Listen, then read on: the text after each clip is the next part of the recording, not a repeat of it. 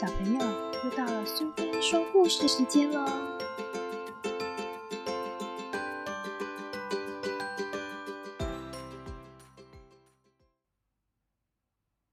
今天我们要讲的故事是《水蓝色的围巾》，作者是南茂轩，绘者是松城真理子，译者是李慧娟，由围巾国际所出版。小介是在学期快结束时转到我们班的。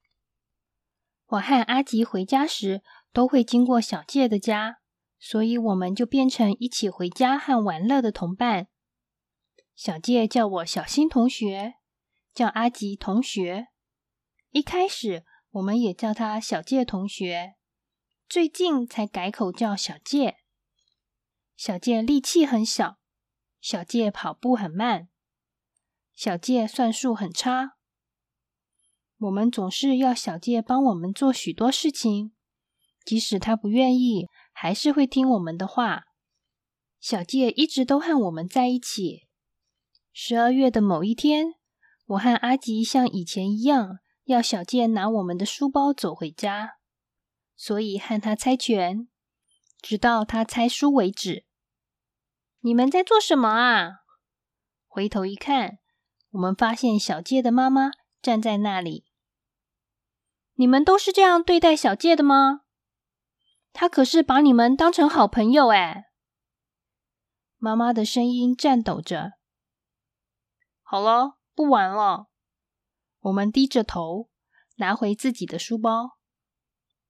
小介一脸不知所措，小声的说：“对不起。”而我们只是说。再见，就跑开了。隔天早上，我们和小介打招呼，他像平常一样没说话。然后我和阿吉像以前一样的玩耍。我们并不讨厌小介，只是不知道该怎么和他玩。小介不知所措的一个人站在那里。我们和小介就这样一直冷战到寒假。耶诞节这天。活动中心举办卡通电影放映会，我们一直找不到小介，不知道小介在做什么。反正很近，我们去看看吧。我们走在充满耶诞节气氛的商店街。当我们走出商店街时，哦，是小介。小介和他妈妈正在庙前参拜。他们在祈求什么呢？是不是祈求保佑小介好好的呢？但是耶诞节到庙里参拜有点奇怪。诶，小介的围巾是耶诞礼物吗？小介围着一条暖乎乎的水蓝色围巾，一定是的。不知道他什么时候才会骄傲的对我们说：“我妈妈很会织东西呢。”我们看着两人一动也不动的背影，到了最后还是没有喊出声音。新年快乐！今年还是请大家多多照顾小介。生日派对那天一定要来参加哦！我收到了小介和他妈妈写的明信片。第三学期还要在一起哦。我会去参加生日派对。我认真的回信给小介，如果大家还要一起玩，我和阿吉必须向小介道歉。但是小介没来学校，听说小介妈妈住院了。我的脑海里浮现了小介一脸不知所措的站在妈妈床边的画面。小介一直没来学校，教室里只有小介的座位空着。就像是一个空空的洞。一个阴雨的早上，小介的妈妈去世了。小介哭了，不停掉泪的小介紧握着水蓝色围巾，坐在十个人左右的亲戚中。我们怎么看，就只有小介一个人在哭。隔天，再隔天，小介还是没来学校。后来我们听说小介要搬到远房亲戚家，什么时候呢？阿吉问。就是今天，突然决定的。昨天小介的亲戚来学校，转达小介对大家感谢的心意。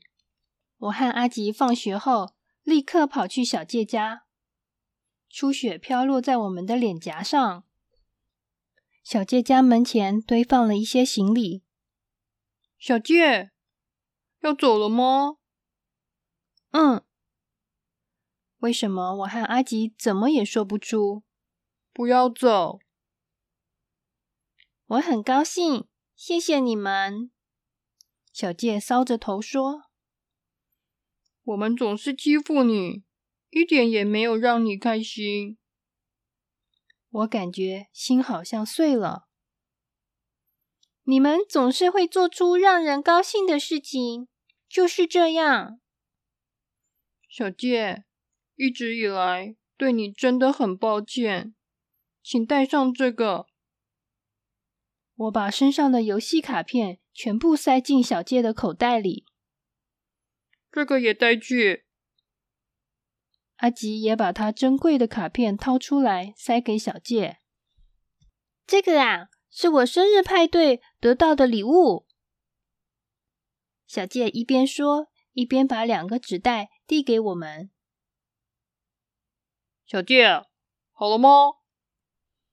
坐在驾驶座上的叔叔问：“小介，要记得，就算见不到面，我们依然是朋友。”小新同学，叫我小新就好。